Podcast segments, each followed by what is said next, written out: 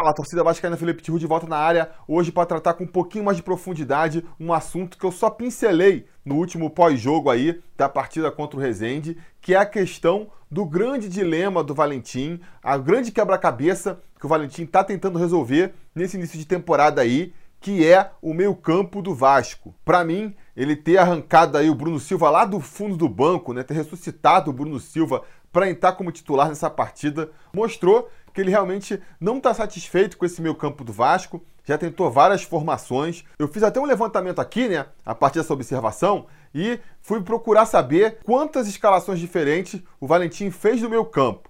Vamos considerar aqui que o meu campo são só os volantes e o principal armador, né? Estou considerando que os nossos alas aí, os nossos pontas, são atacantes. Então estamos considerando só três jogadores e eu também só vou considerar os times que começaram as partidas. Não vou nem considerar as mudanças do, no meio da partida, porque senão o número ia ser ainda maior. Mas enfim, em 15 jogos que o Vasco fez até aqui em 2019, o Valentim já escalou nove formações de meio campo diferentes. Acho que isso por si só já mostra como ele realmente não está convencido de qual maneira deve formatar aí esse setor do time. E dessas nove formações que teve aí, a que foi escalada mais vezes foi a formação com o Raul, o Lucas Mineiro e o Galhardo, que foi escalado quatro vezes. Depois foi Raul, Mineiro e Bruno César, que foi escalada três vezes.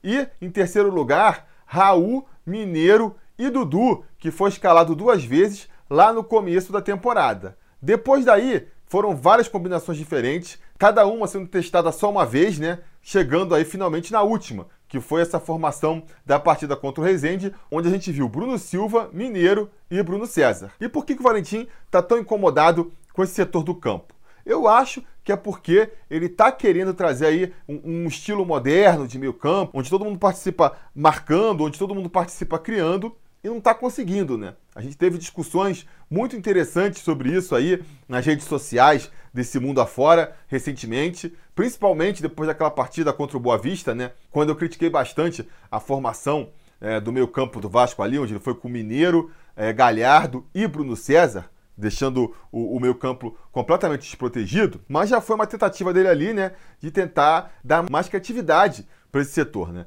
Ele começou a temporada montando o time com o meio campo mais fechado, ali com o Raul e com o Mineiro. Isso garantiu realmente uma melhor proteção da zaga, tanto que no começo da temporada o Vasco quase não tomava gol, mas era uma formação que não ajudava muito ofensivamente. Então a partir dali ele começou a fazer mudanças, tentar outras formações, até chegar nessa aí da última partida, que pelo menos nesse primeiro momento até que não foi mal. E qual foi a crítica que eu recebi muito depois daquele vídeo contra o Boa Vista lá, onde eu defendia que o Vasco tinha que jogar com um volante mais de formação, um primeiro volante mais destruidor e, e, mais marcador mesmo? Muita gente alegou que essa minha visão já era ultrapassada, de que na Europa hoje em dia é, não tem mais esse conceito de, de volante, de armador, que no meio campo e no time em geral todo mundo tem que marcar e todo mundo tem que atacar com a mesma qualidade. E é verdade, realmente, se a gente for ver o futebol europeu lá, principalmente o jogado pelos grandes clubes da Europa, o meio-campo ele é todo composto de jogadores polivalentes, que conseguem atacar e defender com a mesma qualidade. Teoricamente, se você pegar um jogador que está lá como primeiro volante e botar ele para jogar de, de 10 e pegar o 10 do time e botar para jogar de volante, a, a, qualidade do futebol não vai cair, porque os clubes procuram formar times onde o meio-campo inteiro marca e cria com a mesma qualidade. Isso é uma característica, aliás, que a gente não vê só no meio campo, né? A gente tem visto no, no, time inteiro. Hoje em dia, o futebol moderno acabou com essa história de jogador que só marca e jogador que só cria. Ele exige que em todas as posições do campo os jogadores atuem bem nas duas posições. A gente vê, por exemplo, no Vasco aí, como o Rossi e o Marrone são elogiados pelas suas características defensivas, por eles recomporem bem ali a defesa, serem bons roubadores de bola. Os dois que são atacantes, criam lá na frente, estão fazendo seus gols também, são muito elogiados pelo seu poder de marcação. Lá atrás da defesa também, é, tá cada vez mais complicado de ser um zagueiro-zagueiro. Aquele zagueiro brucutu que, que chuta a bola para onde o nariz está apontando, que só isola as bolas. Esse jogador está perdendo espaço no futebol moderno, por quê? porque é cada vez mais comum que os times marquem a saída de bola, marquem pressão lá na, no tiro de meta do, do, goleiro ainda. E aí, se o zagueiro for um nó cego ali com a bola nos pés, não conseguir nem tocar de lado, às vezes ter que driblar um atacante, ele vai perder a bola e vai entregar a bola na cara do gol para o time adversário. Então a gente vê que cada vez mais os zagueiros precisam saber jogar com a bola nos pés também. E não só os zagueiros, está sobrando até para goleiro hoje em dia. Goleiro que não sabe sair com os pés acaba prejudicando muito o time. A gente viu isso um pouco com o Martin Silva, que era um goleiraço e que eu admiro bastante, mas que tinha como uma de suas deficiências ser muito ruim com a bola nos pés. Então o Vasco tentava fugir de uma pressão, se via obrigado a recuar a bola para o Martin Silva, e o Martin Silva já dava um bicão para frente, entregando a bola para o adversário na maioria das vezes, né? Então é uma exigência cada vez maior que até mesmo os goleiros saibam sair jogando. A nossa zaga não é uma zaga butinuda, eu acho. Eu vejo qualidade no Erle e vejo qualidade também no Castan para sair para o jogo, mas mesmo assim já tem sofrido. A gente tem visto aí nessa temporada que quando a zaga ela é mais apertada lá, volta e meia, os nossos zagueirões acabam ali espirrando taco, espanando o parafuso e entregando a bola para o adversário, né? Então, daí a gente já tira. Mas assim, por mais que seja importante que o atacante marque, por mais que seja importante que o zagueiro saiba sair jogando, com certeza o setor onde essa polivalência vai ser mais valorizada, vai ser no setor onde a mágica acontece, que é o setor de meio campo ali, né? O setor onde as, as, jogadas são criadas. Ali, você tem um jogador que marca com a mesma desenvoltura com que ele cria, vai ser muito valorizado e vai ser muito importante. Pô, Tihu, mas como você pode saber de tudo isso, valorizar tudo isso e ficar defendendo então que o Vasco jogue com o primeiro volante mais clássico, um cara que marque mais? Por um motivo muito simples, né, pessoal? Por pura falta de opção. Falta no Vasco e falta no futebol brasileiro em geral esses jogadores mais polivalentes. A gente não vê por aqui muitos volantes que saibam sair para o jogo com qualidade e também não vê muitos meias que sabem marcar com a mesma entrega e com a mesma vontade que um volante. E eu acho que isso se dá por dois motivos. O primeiro é porque, que nem eu falei aqui, um jogador com essas características, né, um jogador polivalente que marca com a mesma desenvoltura com que cria, é um jogador muito valorizado. Se aparece um jogador como esse por aqui, ele não dura seis meses, ele vai logo embora lá para a Europa porque está todo mundo de olho. A gente viu um exemplo claro disso no Vasco há alguns anos atrás, com o surgimento da base lá do garoto Douglas Luiz, que era um jogador com essas características, né? Começou ali, despontou no time como volante, tomou rapidamente conta do meu campo vascaíno e poucas partidas depois, o Jorginho já estava escalando ele até como, como 10 do time, como principal articulador da equipe, porque ele tinha esse talento também. E aí, óbvio, né? Não ficou nem um ano no Vasco, já em 2017, no começo de 2017, foi vendido para o Manchester City, que é um dos grandes times da Europa, um dos times com mais dinheiro na Europa hoje em dia, porque viu essa qualidade no jogador, né? Então, o jogador que é polivalente aqui no Brasil não dura muito tempo, vai logo lá para o mercado exterior. Se por acaso fica por aqui, é porque não está se fazendo esses recursos, que é o segundo motivo que eu acho que, que justifica a gente não ter tantos jogadores desse tipo aqui no Brasil, que é a questão da cultura brasileira. Na cultura brasileira, a gente ainda tem muito enraizado aqui essa ideia de que tem um jogador que só marca e tem um jogador que só apoia. E se o jogador que só marca ainda é mais compreensível, porque ninguém só marca porque quer, se o William Maranhão soubesse jogar bola, ele ia estar jogando bola, com certeza, né? Ele não erra passe, não erra chute de propósito. Então é um tipo de jogador que, assim, pela falta de talento que a gente vê no futebol brasileiro hoje em dia, já que os talentos que aparecem por aqui vão logo embora, os treinadores acabam se vendo forçados a escalar. Já que não tem no elenco ninguém que consiga marcar e apoiar com a mesma desenvoltura, ele se vê obrigado a escalar um jogador ali que só destrói, que só marca porque senão o time vai ficar sem marcação no meio campo. Então é até uma decisão é, compreensível. Agora, o contrário, muitas vezes a gente vê que poderia ser diferente, né? A gente vê jogadores talentosos, a gente vê jogadores com muita qualidade com a bola no pé, mas que quando perde a bola, bota a mão na cintura. Bota a mão na cintura porque acha que craque não precisa marcar, porque acha que craque só joga quando a bola chega nos pés e acaba sendo um atraso de vida para a própria carreira do jogador, que se corresse um pouco mais, tivesse mais um pouco dessa dedicação na hora de marcar, teria seu passe muito mais valorizado. Mas é da cultura do futebol. Eu acho que isso ainda está muito enraizado aqui no futebol brasileiro, né? E a gente vai levar um tempinho para ver essa mudança de atitude, de ver jogadores talentosos e que consigam também se destacar na marcação. Por conta de tudo isso, é que o Valentim vem sofrendo, né? Ele vem vivendo esse dilema do cobertor curto. Ou ele escolhe o meio campo mais marcador, que consegue proteger bem a zaga, que faz com que a gente tome muito poucos gols e sofra muito poucos riscos lá atrás, mas aí ao custo de também criar poucas chances lá na frente, ou bota um time mais solto no meio campo, que chega com mais volume no ataque, mas fica completamente exposto, deixa o meio campo completamente aberto, com os jogadores adversários chegando com liberdade até ali a entrada da área vascaína. A gente viu isso, né? Ele testando até formações bem mais defensivas, com Maranhão e Raul como volantes, deixando o time bem mais fechado no meio campo, até é, meio campos bem abertos, né? Que nem foi o caso quando escalou o Mineiro de primeiro volante e o Galhardo e o Bruno César compondo o setor. Então esse é o grande dilema do Valentim até aqui, porque na defesa tá tudo resolvido, ninguém tem dúvida de quem são os titulares. É Fernando Miguel, Cáceres, Werley, Castan e, e, Danilo Barcelos. E vai ser muito difícil desse setor mudar aí, né? Só se o Breno voltar aí no meio do ano, voltar na ponta dos cascos, é que ele pode botar alguma pulga atrás da orelha do treinador. Se não, vai ser é, esse grupo aí até o final da temporada mesmo. Na frente, a coisa também tá bem desenhada já, né? O Marrone é titular absoluto ali da esquerda, o Rossi vem se confirmando como titular da direita e o Pikachu está sobrando para reserva, mas também é aquele reserva que todo treinador quer ter, porque ele não está saindo para reserva por falta de qualidade, porque não está conseguindo fazer boas atuações. Não, está saindo porque tem jogadores melhores para o setor. Esse é o problema que todo técnico quer ter e está longe de ser uma dor de cabeça para o Valentim. No comando do ataque ali, também na posição de centroavante, por mais que o Max Lopes esteja fora de forma, esteja com problemas familiares, não esteja fazendo um grande início de temporada, é, também não tem muito mistério ali, né? O Valentim vai insistir com ele o quanto der, porque é uma das lideranças do time, foi aí o principal responsável pela permanência do Vasco na primeira divisão no passado. Então a tendência é que a gente insista com o Maxi Lopes ali por mais um tempo para ver se ele pega no tranco, né? A grande dúvida do Valentim aí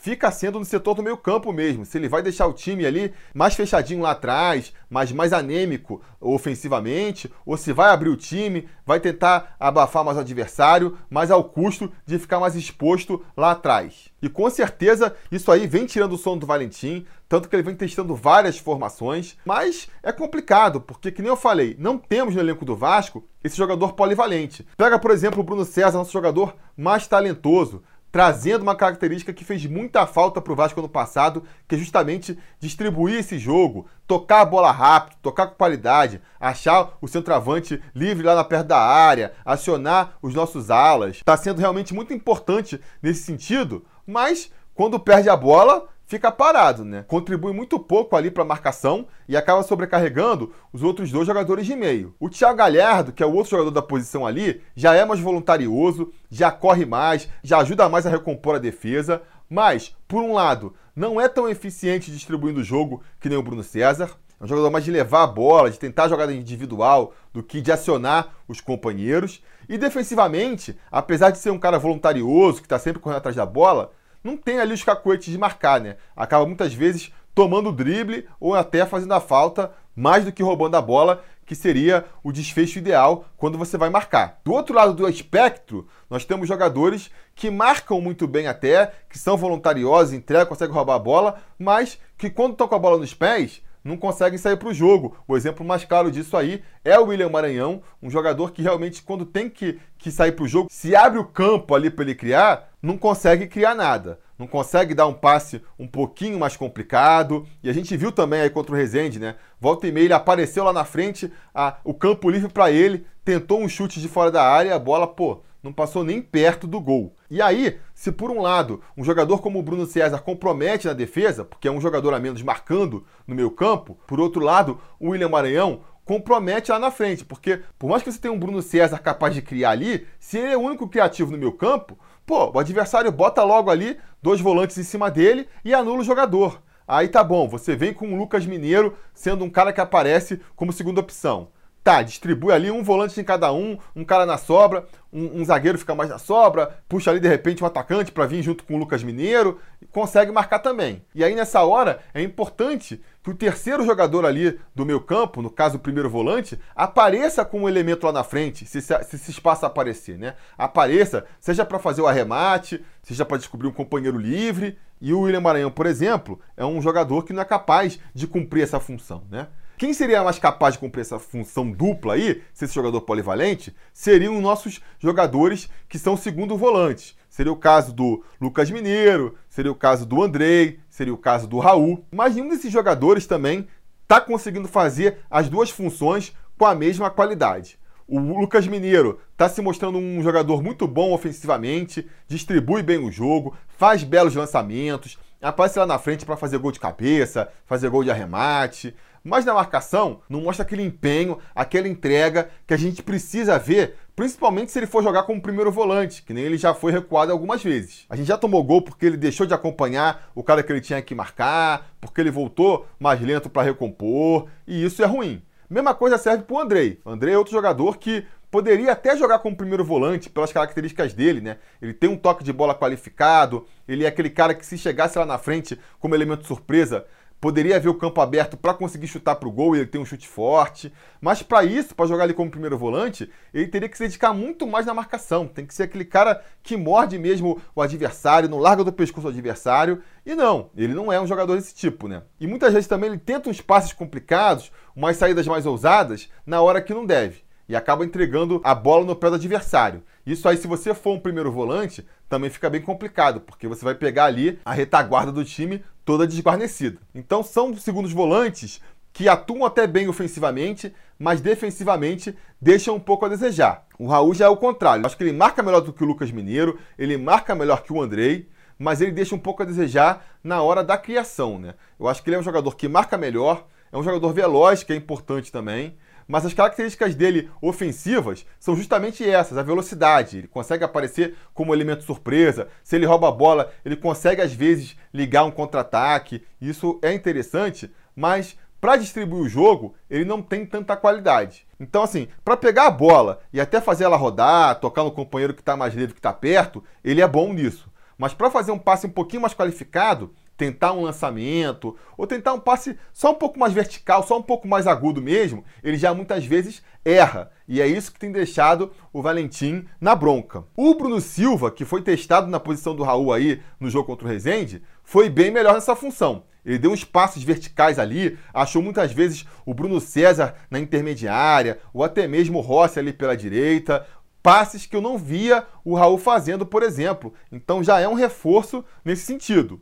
Agora, defensivamente, apesar dele não ter comprometido no jogo contra o Rezende, a gente vai precisar ver aí contra times mais qualificados como é que ele vai se sair.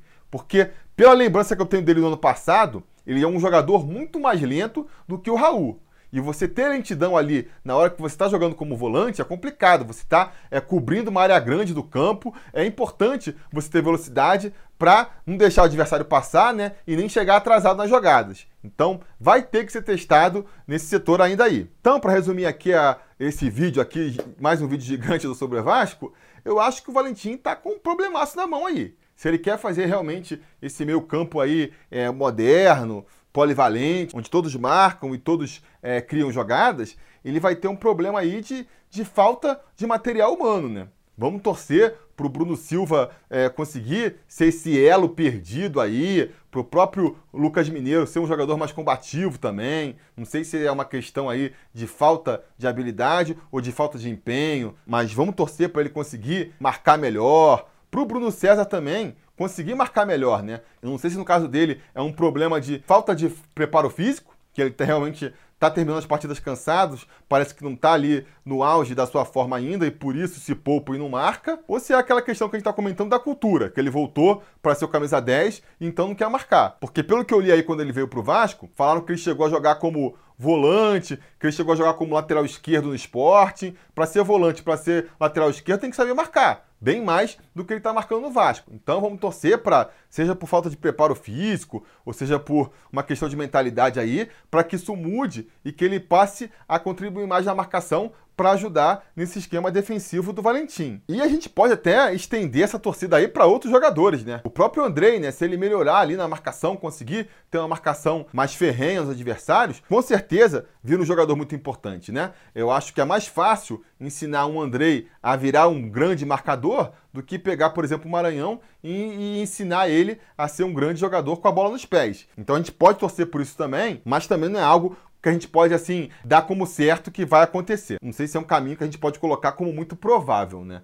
Outra opção que o Valentim pode fazer nesse sentido também é começar a dar mais chance para a molecada da base aí, a molecada que jogou a copinha, porque o time da copinha tinha esse futebol moderno que a gente está comentando aqui. Um meio-campo, um ataque, onde todo mundo marcava com o mesmo empenho e com a mesma qualidade com que apoiava. Então, Lucas Santos, Caio Lopes e até mesmo o Bruninho lá, que era o primeiro volante, está na base ainda, eram jogadores que marcavam com muita qualidade e conseguiam também sair para o jogo com a mesma eficiência. Eu sei que eu sempre defendo aqui que a gente não pode é, pinçar um garoto da base e, e jogar ele no time principal achando que ele vai resolver os problemas. Acho que não pode ser essa postura aí, mas já que está lá, vai dando mais chances. De repente o garoto mostra desenvoltura, consegue se encaixar com mais rapidez e assume a posição.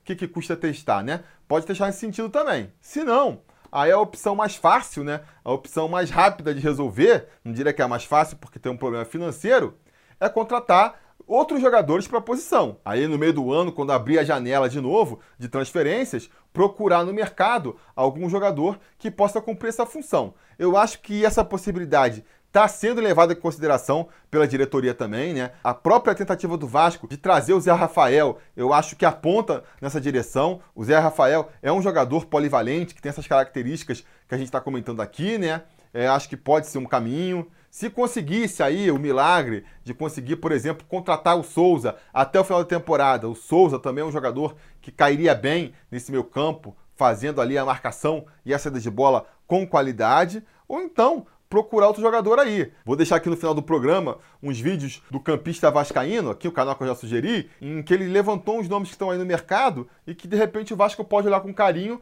para contratar no meio do ano. Talvez seja assim a forma mais rápida de resolver esse dilema do Valentim, seja realmente contratar um jogador, porque pelo que a gente vê do elenco do Vasco aí até agora, realmente fica parecendo que o cobertor vai ficar sempre meio curto, né? Ou vai ficar muito ofensivo e, e se expor lá atrás, ou se fechar mais a casinha lá atrás, vai acabar é, deixando pouca gente lá na frente para criar.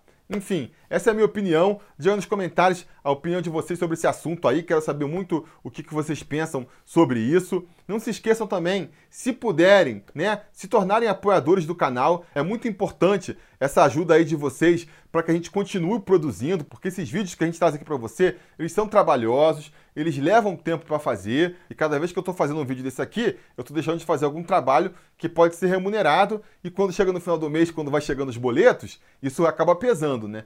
Então, se vocês querem aí um sobre Vasco cada vez com mais vídeos, vídeos de maior qualidade, e podem ajudar a gente a partir de R$ reais no Apoia-se, ou então com R$ reais sendo membro aqui no YouTube, não precisa nem sair do YouTube, já vai ajudar demais a gente a continuar com o nosso trabalho, beleza? No mais, é curtir o vídeo aí, assinar o canal caso não tenha assinado, ligar o sininho de notificações aqui também para ser informado quando tiver vídeo novo no canal e a gente vai se falando.